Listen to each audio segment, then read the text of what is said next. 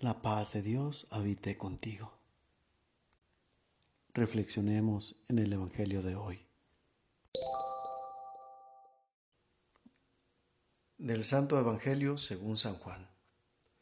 Era un día de fiesta para los judíos, cuando Jesús subió a Jerusalén. Había en Jerusalén, junto a la puerta de las ovejas, una piscina llamada Betesda, en hebreo, con cinco pórticos bajo las cuales yacía una multitud de enfermos, ciegos, cojos y paralíticos. Entre ellos estaba un hombre que llevaba treinta y ocho años enfermo.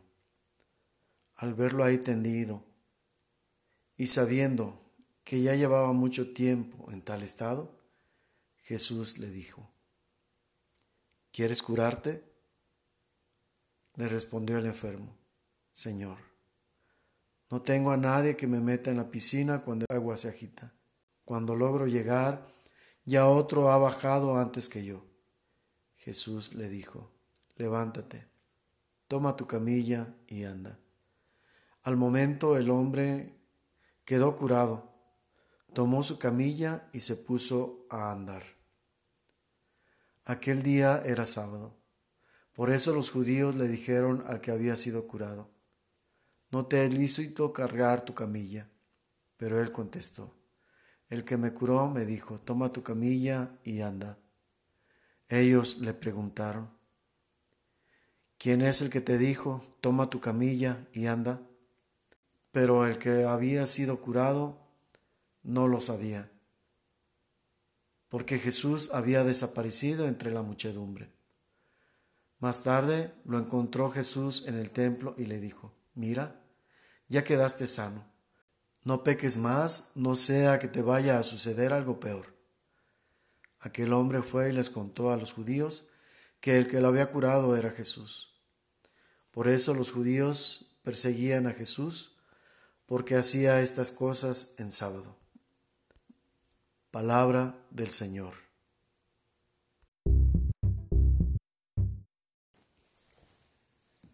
Es verdad que Dios obra a través, del, a través del mismo hombre. Él nos invita a formar parte de sus proyectos, también de sus acciones entre nosotros. Es decir, Dios actúa de manera extraordinaria a través de lo ordinario. Sin embargo, muchas veces nos quedamos únicamente en lo humano y no alcanzamos a visualizar la presencia o la actuación de Dios a través de estas obras tan ordinarias que podemos ver en la vida cotidiana. Esto sucedía también con este paralítico. Solamente realizaba lo que el mundo le enseñaba. Y la manera en que el mundo nos enseña las cosas nos hace simplemente repetir de manera mecánica lo que experimentamos o lo que vemos o lo que sabemos que hacen los demás. Y eso nos ancla únicamente en lo humano. Y es necesario levantar el vuelo o levantar la mirada para poder ver lo divino actuando en medio de nosotros. Eso es difícil cuando nos acoplamos, nos adaptamos y nos acostumbramos a la manera muy humana de realizar las cosas. Busquemos pues a través de lo ordinario la acción de Dios, es decir, lo extraordinario que va más allá de lo que nuestros sentidos corporales pueden percibir.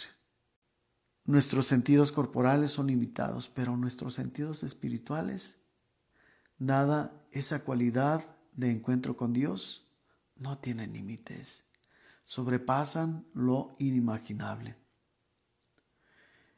Jesús, ante la pregunta que hizo a este hombre, nos deja entrever la manera de pensar de este enfermo que era conforme al mundo.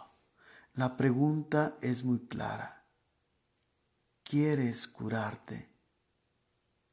Él se limita a describir el proceso que considera como único para recibir la curación, la sanación. Jesús, compadecido de este hombre, no solamente escucha las palabras, escucha el sentir de este enfermo. Recordemos que Dios ve el interior, no el exterior. El exterior nos puede engañar, como ya vimos, lo humano, los sentidos nos engañan, pero lo espiritual, lo que percibimos de parte de Dios, esa es la verdad pura. Y es lo que nos manifiesta una visión real. La manera en que cree que va a ser curado no es la correcta. Bastan las palabras de Jesús para que le llegue la sanación. Toma tu camilla. Entonces este hombre reconoce que los medios ordinarios no lo son todo y siempre nos van a quedar a deber. Y encuentra en este hombre extraño, porque no lo conocía, lo que andaba buscando. Y Jesús, que es hombre, pero también es Dios, y sabiendo que Dios presupone la naturaleza humana, Jesús empatiza con la raza humana, sabe descubrir lo que necesitamos más allá de lo que podemos comunicar.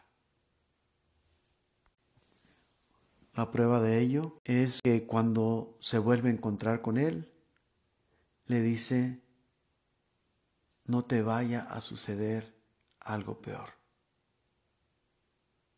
haciendo alusión al pecado. Y es que la sanación de Jesús es integral. No se limita a sanar el cuerpo, que es solo apariencia, sino sana integralmente a la persona, su alma, el interior. Y como era costumbre en aquel tiempo, la gente creía que sus enfermedades eran consecuencia del pecado, bien sea el del propio o de sus papás. Y eso Hoy sabemos que es un daño psicológico que afecta a nuestro interior y nos envuelve en un drama del cual difícilmente podemos salir. Jesús con esta sanación lo cura. ¿Qué es lo que te aqueja? ¿Cuál es el problema más grande que puedes padecer? De todos te salva el Señor. Solamente tienes que desearlo con todo el alma y comunicarle en tu lenguaje aquello que necesitas y Él escuchará, no tus palabras, sino corazón, sino tu corazón y vendrá en tu auxilio. Abandónate.